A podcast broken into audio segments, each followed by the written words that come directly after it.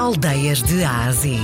Uma viagem à descoberta das aldeias e vilas que fazem parte do nosso valioso património cultural e rural de Portugal. De segunda a sexta, na RDP Internacional, com Salomé Andrade. Conselho e Distrito da Guarda.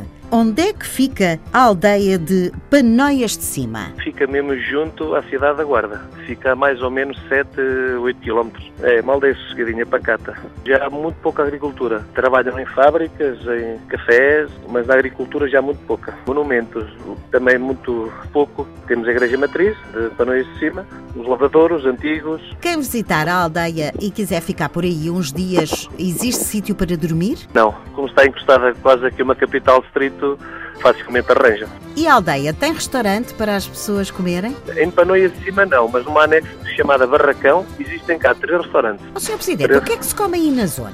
Um bocadinho de tudo, de grelhados, eh, um bom cozido à portuguesa também, cabritinho assado, um bocadinho de tudo. Na festa Panoias de Cima é sempre no segundo fim de semana de agosto, em honra à Nossa Senhora de Fátima.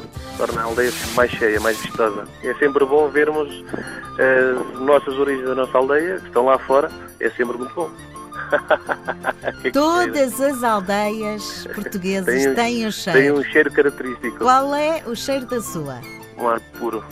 Flores, rosas. Conselho e Distrito da Guarda, aldeia Panóias de Cima. Apesar de ser uma aldeia calminha, certeza absoluta a que se a visitar é bem recebido. O nosso Cicerone foi o presidente da Junta de Freguesia, Luís Fernandes.